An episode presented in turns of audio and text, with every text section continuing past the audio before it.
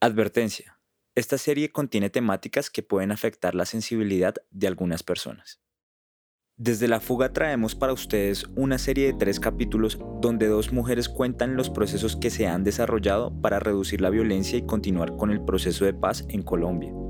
En este capítulo tendremos a Doris Suárez, una excombatiente quien después de salir de la cárcel crea el emprendimiento La Trocha. Escuchemos su historia. Bienvenidos al podcast Fugado, Fundación Gilberto Alzate Avendaño. Mi nombre es Doris Suárez Guzmán. Yo nací en el Tolima, pero como he andado por tantos lugares del, del país, eh, no me siento no me siento tan tolimense ni tan rola ni nada. En la guerrilla estuve siempre en el bloque José María Córdoba, que es eh, Antioquia y una partecita de la costa.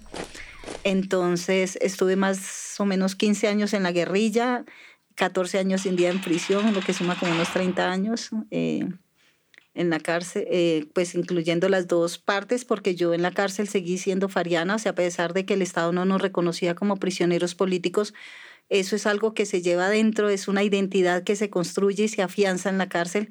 Me, me, encontraba con otros camaradas que también estaban en prisión y nos juntábamos y nosotros nos reivindicábamos como tal, pero aparte de eso también nos ayudó mucho la visibilización que hicieron varios colectivos de prisioneros políticos, de derechos humanos que nos ayudaron a que la cárcel no fuera tan, tan difícil para nosotros porque la guardia del IMPEC abusa de los internos y especialmente de nosotras las mujeres. O sea, hay un un abuso de, poder impresionante con, con las mujeres prisioneras. Y nosotros, gracias a que éramos visibilizados, entonces no, no, no se ensañaban tanto con nosotros porque sabían que íbamos a divulgarlo públicamente y el talón de Aquiles de ellos es eso, la visibilización. A mí me ayudó muchísimo. Eh, todavía me duele mucho la cárcel, todavía tengo muchas heridas que no he sanado hay algunas compañeras que todavía están en prisión, sociales, a las que, a las que aprecio mucho porque em, están sufriendo condiciones muy, muy difíciles. En la cárcel, como sabemos, estamos los estratos 0, 1 y 2 raramente el 3 y el 4, y las mujeres que llegan allá son ignorantes en términos jurídicos, em, son casi siempre están vinculadas al microtráfico, entonces son el eslabón más débil de la cadena, son estigmatizadas y la guardia abusa de, de esa condición de ellas. Entonces todavía creo que hay heridas que, que no he sanado, o sea, fueron muchos años allá. Después de todo lo que Doris vivió en la cárcel, aún recuerda el día que quedó en libertad bonito mi salida en libertad, que fue gracias al acuerdo de paz. Estuve 14 años y un día en prisión y lo recalco mucho lo del día porque los últimos mm, días de mi confinamiento, o sea, después de que llegamos de San Vicente del Caguán, fueron los más tensos porque yo antes decía, a mí que me lleven a la cárcel un pato y pañal estena porque juraba que me quedaba toda la vida en la cárcel y, y, y nunca esperaba salir, la verdad, nunca esperaba salir en libertad, al menos viva.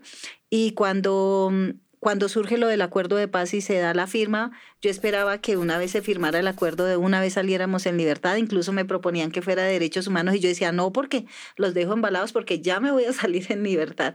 Y esperamos, la firma es en noviembre cuando se ratifica después de esa porquería de plebiscito, diciembre, enero, febrero, marzo, abril, mayo, seis meses y un día tuve que esperar a que saliera libre. Cuando antes era solamente, nos condenaban solamente sindicándonos de, de ser de FARC, ¿cierto?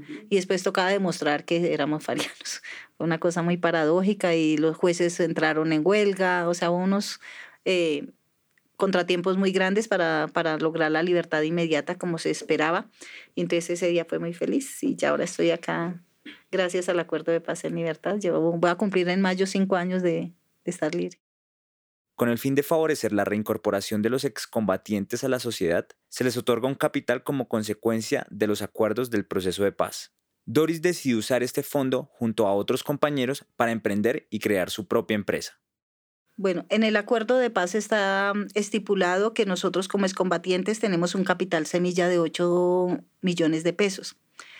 Nosotros decimos somos reincorporados y le apostamos es a lo colectivo porque la experiencia nos ha demostrado que es lo único viable para jalonar procesos, eh, lo único que, que afianza, consolida identidades y nosotros ah, le apostábamos a eso. Las matrices de la, mm, del ARN para nosotros presentar proyectos son muy complejas. O sea, yo reto a cualquier profesional de pregrado a que adelante esos indicadores y y la matriz que él tiene y verán que es bastante difícil. Nosotros tuvimos el acompañamiento de la Universidad Nacional y gracias a ello lo pudimos eh, presentar como colectivo. Nosotros inicialmente éramos cuatro excombatientes que arrancamos con el de productos de aseo y, y, y, amigables con el ambiente. Y para la cerveza, pues vimos la necesidad de, de irnos agrupando más personas porque 4 por 8, 32, con 32 millones no hacíamos nada como capital semilla. Entonces nos fuimos juntando con otros camaradas, casi todos somos eh, exprisioneros políticos que no nos conocíamos físicamente, pero en la cárcel funciona algo muy bacano que es que la, la reputación tuya trasciende. Entonces, si vos llegas trasladado a otra cárcel, ya saben como quién sos vos. Alguien te conoce o la guardia o otro interno también te conoce y dice, esta es una carajita o esta es buena gente y ya llega ya. Entonces nosotros en la cárcel teníamos la posibilidad de escribirnos por medio de la franquicia, que es lo mismo de lo que gozan los militares y los congresistas, es mandar cartas a otros lugares eh, sin ningún costo. Entonces entre prisioneros intercambiábamos eh, cartas, correspondencia comunicación epistolar que llaman. Y entonces así nos conocíamos. Yo muchos de los camaradas no los conocía sino por referencia. Entonces a mí me decían la mona, ah, no, la mona es bien. Entonces ahí salió. ahí salió el equipo y uno iba trayendo al otro porque la idea era que nos sintiéramos como en confianza, o sea, hacer un proyecto colectivo es algo, eh, y más económico es, es un riesgo muy grande. Entonces la idea era que fuéramos gente que, que al menos tuviéramos confianza uno en el otro para, para emprenderlo. Somos 10, eh, nueve de nosotros pusimos el capital, el otro todavía lo está debiendo, pero ahí está. Y, y teníamos que hacer algo. O sea, yo, por ejemplo, eh, tenía ofertas de otros emprendimientos, pero yo ya soy una persona mayor. Eh, vengo de, de, guerrilla, vengo de cárcel, entonces para mí conseguir trabajo yo sabía que no era fácil. Eh, sabíamos que lo de la bancarización también tiene una temporalidad y aparte de eso, por dignidad, uno no le gusta que le regalen las cosas. Yo sé trabajar y a uno le gusta ganársela con esfuerzo propio. Entonces a todos les preguntaba, ¿me vas a dar trabajo? Me decían, no, yo no me sirve. Y aquí entonces somos dos que estamos trabajando. El próximo año, si las cosas siguen funcionando bien, la idea es traer a otro de los camaradas a que venga y trabaje con nosotros, vinculado laboralmente con, con la corporación Traxo que creamos. Entonces la idea es esa y ya hay familias que están alrededor nuestro. O sea, yo creo que nosotros estamos generando por lo menos 10 empleos eh, en, la, en la corporación, que para mí es muy gratificante, más en estos tiempos. Doris junto con Alexander Monroy son los encargados principales del proyecto, quienes se han encargado los últimos años de gestionar el funcionamiento de la trocha. Ellos deciden participar juntos en esa idea después de conocerse en un evento. Con él nos conocimos en un ejercicio que hicimos con la Cruz Roja de, de atención psicosocial. Ellos hicieron unos talleres, allá nos conocimos y luego a través de otra fundación pues fuimos como encontrándonos y yo le hice la propuesta, mira, estamos haciendo esto y él no tenía tampoco como nada claro. O sea, la verdad es que muchos de los camaradas que estábamos en la ciudad no teníamos claro sobre nuestro quehacer en términos económicos. En el campo pues es como mucho más fácil porque uno, bueno, tiene vocación agropecuaria y era como muy fácil eh, saber a dónde le apuntaba, mientras que en la ciudad era un reto muy, muy difícil. Y aparte muchos de esos, de nosotros, pues a donde nos dijeran pues que, que había una oferta, la examinábamos, pero la verdad yo sí tenía claridad, era que necesitaba trabajar o necesito trabajar para, para mis, con mis, mis gastos básicos y para sentirme útil. Además creo que, que sé hacer algunas cosas, he aprendido algunas cosas eh, en mi trasegar y en mi experiencia. Yo casi 60 años que tengo, entonces en esos años se aprende mucho y, y se puede poner a, a, funcionar eh, pues como de una manera muy muy productiva, muy colectiva, muy de, de aporte hacia los otros y, y eso me hace sentir muy bien. Desde la trocha piensan seguir creciendo en comunidad y expandir el equipo, teniendo la posibilidad de crear un espacio donde todos se sientan incluidos bueno, yo les digo, somos 10, camaradas que conformamos la corporación Tratso.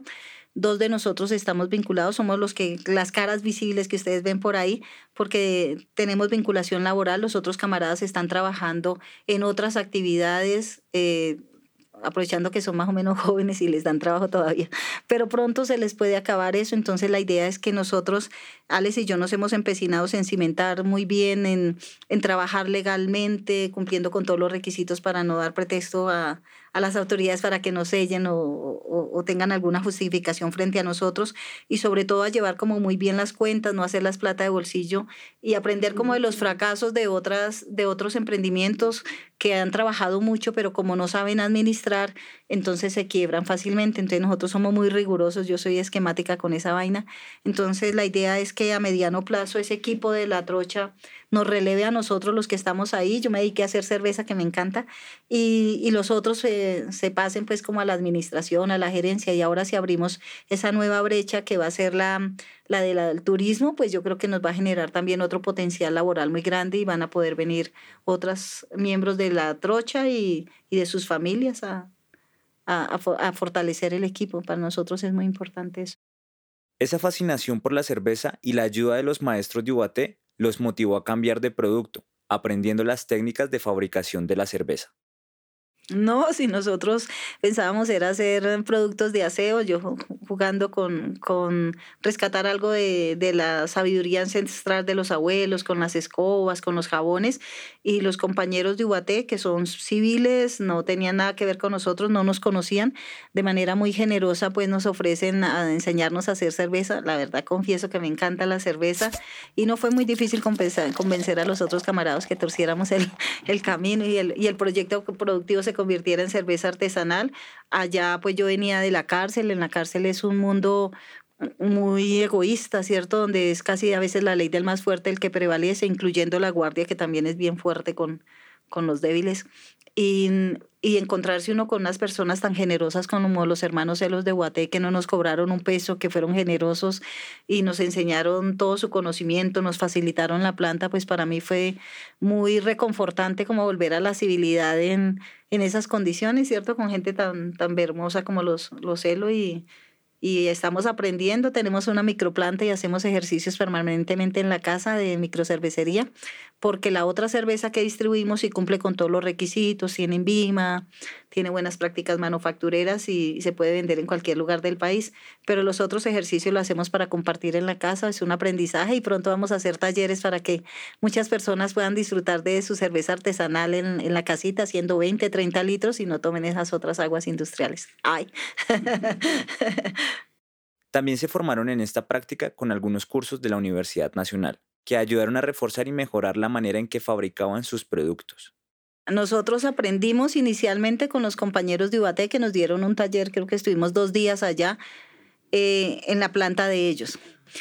Pero después recibimos un, un diplomado, la Universidad Nacional nos dio un diplomado en cervecería artesanal y con el profesor Camilo Riviera, quien es a su vez catador de nuestras cervezas, nos ha dado palo, pero ha hecho unos aportes muy grandes para mejorar el sabor de la cerveza y allá recibimos mucha, mucha capacitación en temas muy prolíficos de lo que es el lúpulo, que son las levaduras, cómo surge ese proceso químico. Pero entonces en esa época nosotros no teníamos, em, la planta no la teníamos, la microplanta que tenemos no estaba como en funcionamiento, en forma. O sea, íbamos de vez en cuando, estábamos en la casa de uno de los camaradas, pero era un espacio muy reducido. Ahora que estamos en la Casa de la Paz, en la Casa de la Trocha, ahora sí hacemos cerveza y tratamos de estudiar y uno dice, carajo, yo hubiera aprovechado mucho mejor el curso que, que nos dio el profe Camilo Rivera, pues creo que sería mejor cervecera. Ahora hacemos ejercicio constantes, vemos YouTube y vemos... Eh, varias cartillas sobre el proceso cervecero. Hacemos cerveza, no nos queda mal, queda rica, pero creo que sí nos toca pulirnos un poco más y entonces ahorita estamos a la espera de otro curso de cervecería artesanal con algunos de los eh, maestros cerveceros para nosotros volverla a hacer y ya ahí sí tomar en cuenta eh, como esos pequeños detalles que allá nos parecían desapercibidos e inoficiosos. Eso nos pasó incluso con muchas de las capacitaciones que se recibieron en los espacios territoriales.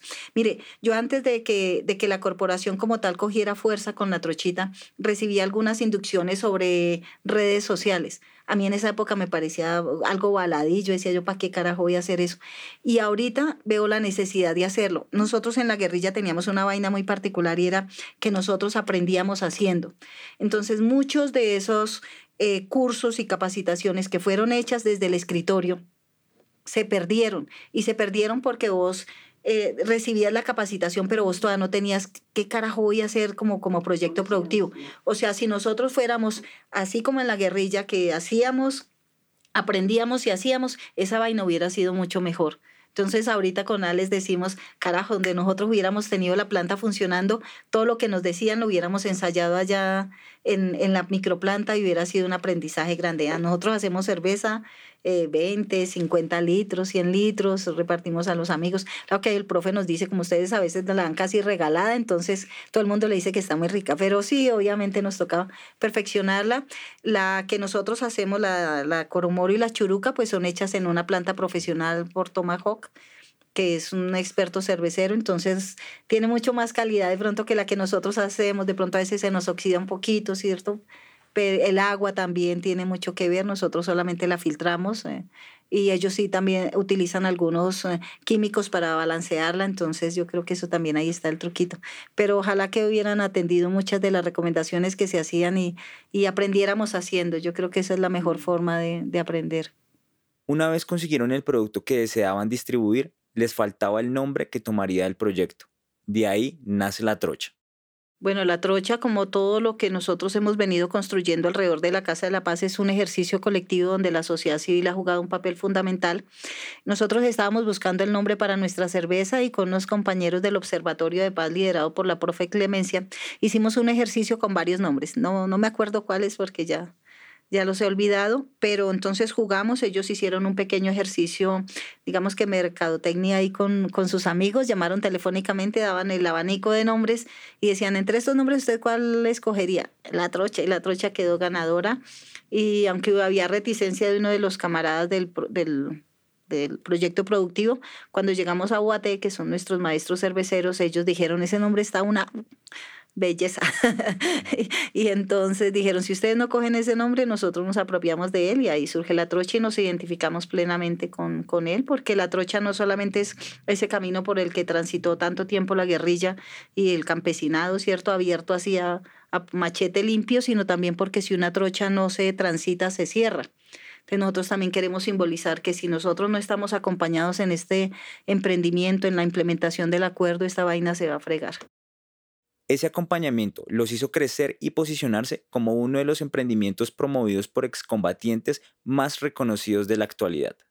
Sí, eso ha sido gracias también a, la OIM que nos facilitó un, un técnico en, comunicaciones y, el, compañero ha sido tan, tan ético, tan profesional, que no se ha circunscrito solamente a eso, sino que nos ha hecho muchos aportes también en lo de la administración de un emprendimiento de esta envergadura como va cogiendo esta vaina y, y ha sido una pelea, o sea, lo tenían hasta determinado tiempo y yo les decía, ah, pues que ustedes nos lo dejaron solo cuatro meses, estábamos en pandemia y nosotros solamente éramos producción y comercialización de cerveza artesanal, mire ahora lo que somos. Y a mí me darían ganas de que alguien nos, nos ofreciera pues otro, otro profesional porque si incursionamos en lo de turismo, es otra vaina que tenemos que aprender, es, es otro proceso y necesitamos mucho personal y desafortunadamente la corporación como tal, la trocha todavía no tiene recursos suficientes como para contratar a otra persona. Entonces hemos estado intentando con las universidades a ver si los muchachos van a hacer prácticas allá y, y nos apoyan un poco, porque la verdad sí lo necesitamos mucho. La comunidad también quiso apoyar los emprendimientos y aportar sus habilidades al desarrollo de las ideas que tenían los excombatientes. La trocha tuvo la oportunidad de trabajar con un diseñador quien creó la etiqueta de los productos. Bueno, la etiqueta inicialmente era una, un híbrido que sacó uno de los camaradas jugando con PowerPoint. Hay un poco de maticas, incluso plagiadas ahí, pero con esa arrancamos porque nosotros aprendimos de los camaradas de los ETCR. Ellos habían empezado a producir, produjeron eh, creo que pepino, plátano, bueno, un poco de productos agrícolas, que es la vocación de la comunidad fariana de su mayoría, y no tenían cómo comercializarlos, además porque no se ha cumplido con el tercer punto del acuerdo de lo de las vías terciarias. Eso hace muy, muy costoso sacar los productos.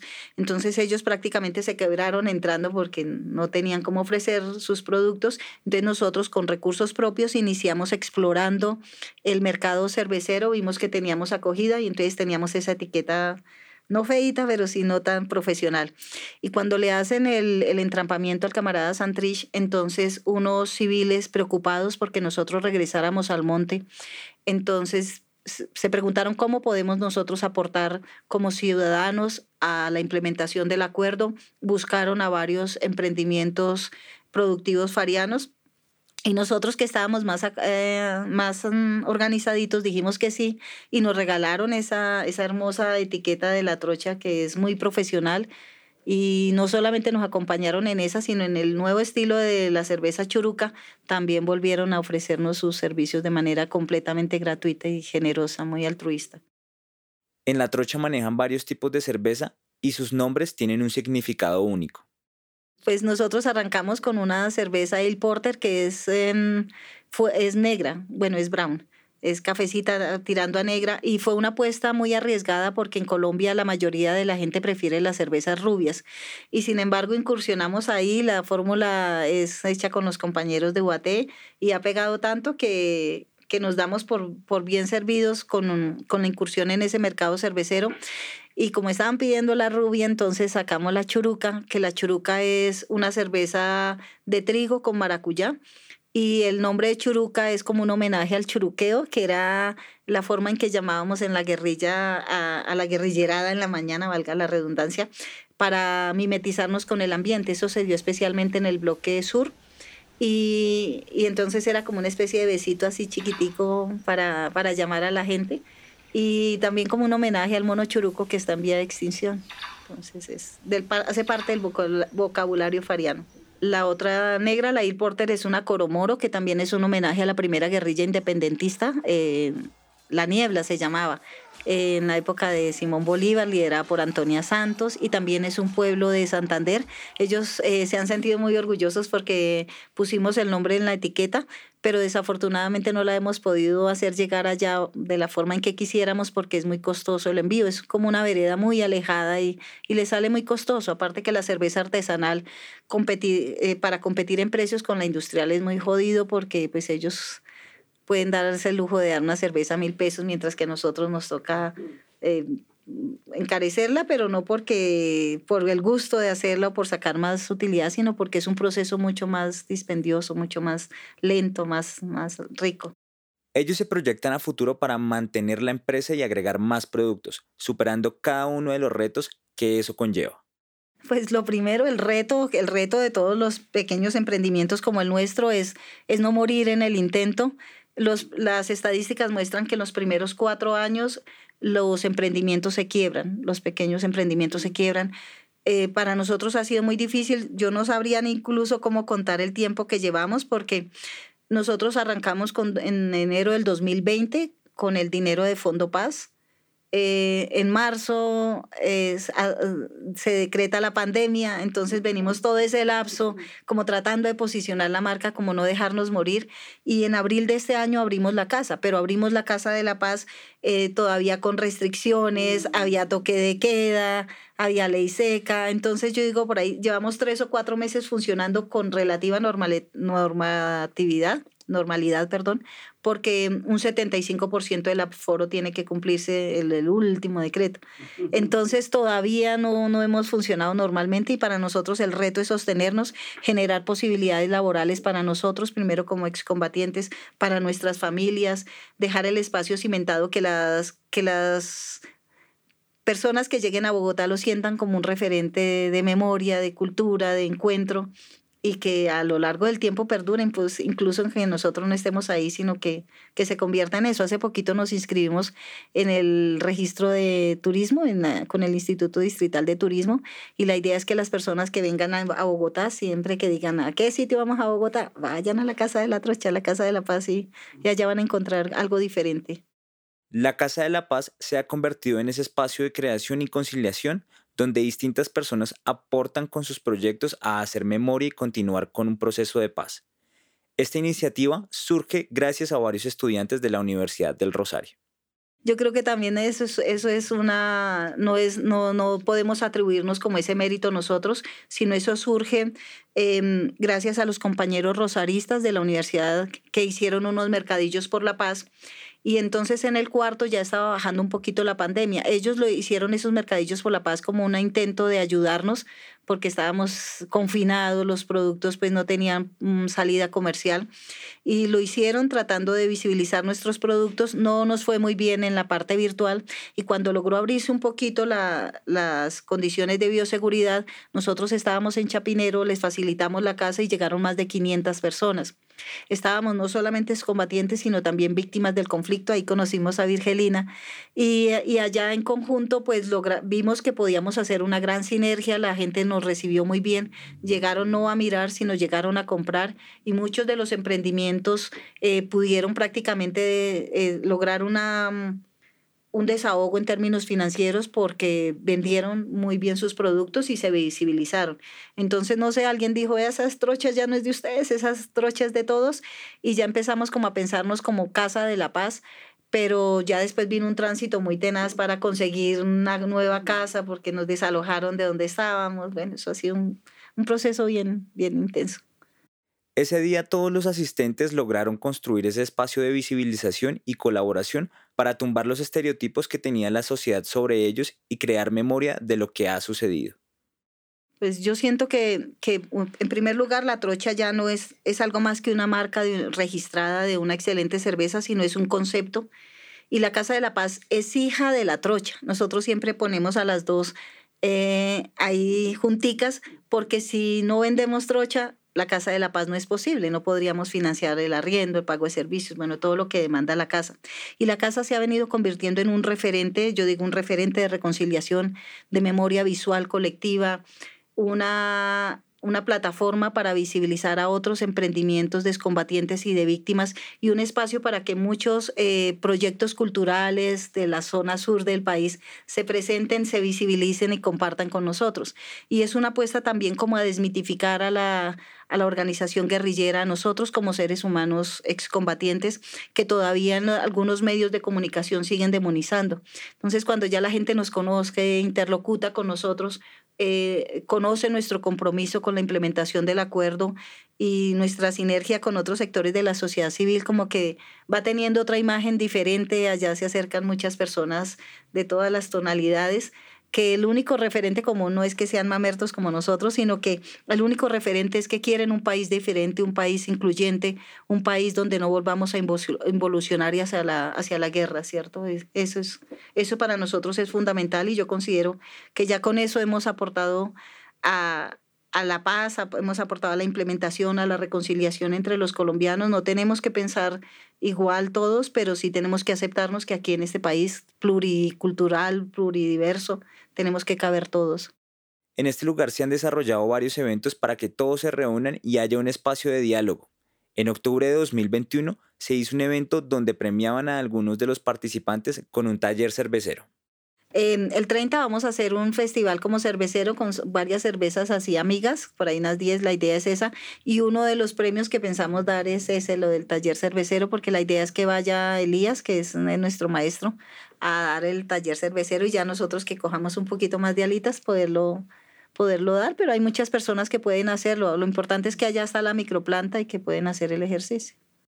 A la Casa de la Paz también llegó la Unión de Costureros junto con Virgelina Chará quien será la invitada de los siguientes episodios. Doris nos cuenta lo que recuerda de cómo llegaron a la Casa de la Paz.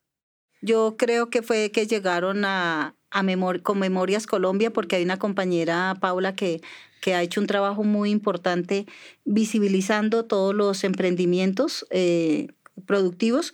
Y ella llegó a la otra casa que teníamos, llegó con Virgelina. Ella nos pidió que le diéramos por unos días a Virgelina eh, un espacio para que cosiera, eh, porque no sé qué estaban haciendo alguna tarea y no sé cómo se quedaron ya ya. de la comisión de la verdad. Ah, sí, sé que sí, sé que vinieron por unos días y ya llevan como cuatro meses con nosotros, cinco por un momentico. Pasa como cuando uno tiene la pareja que va llevando el cepillo por unos días y termina casado.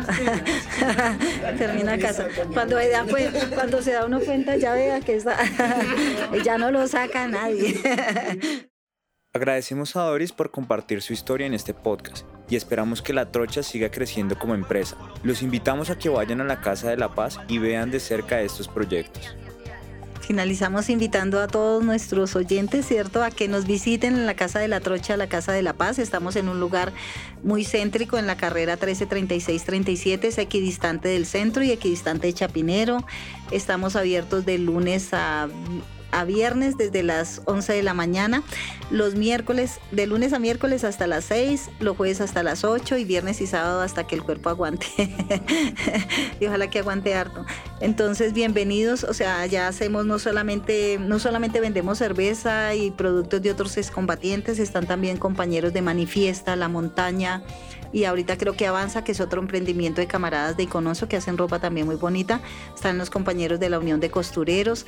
Hay un pequeño emprendimiento en, en la entrada de, de, cosechas de paz. Está nuestra deliciosa cerveza, pero aparte es un espacio para que tomen un tintico los que no quieren tomar la cerveza, tomen un capuchino, hablen con nosotros y miren esa memoria visual que adorna la casa que es espectacular. Entonces, bienvenidos, los esperamos allá para que nos acompañen y no nos dejen solos en este proceso para nosotros es tan importante. Recuerda seguirnos en todas nuestras redes sociales como Fundación Gilberto Alzate y sigan a La Trocha y todos los emprendimientos de la Casa de la Paz. Nosotros tenemos páginas, eh, nosotros tenemos redes sociales, todas las redes sociales, tenemos Twitter, tenemos Facebook, tenemos Instagram y obviamente el, WhatsApp. Eh, como nos consiguen como La Trocha Cerveza Artesanal.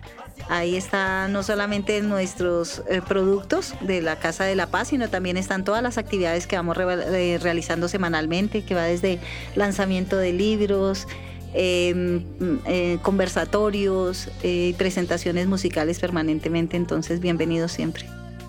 Continúa escuchando los siguientes capítulos para conocer la historia de Virgelina Chará, la formadora de Unión de Costureros y su historia como defensora de derechos humanos.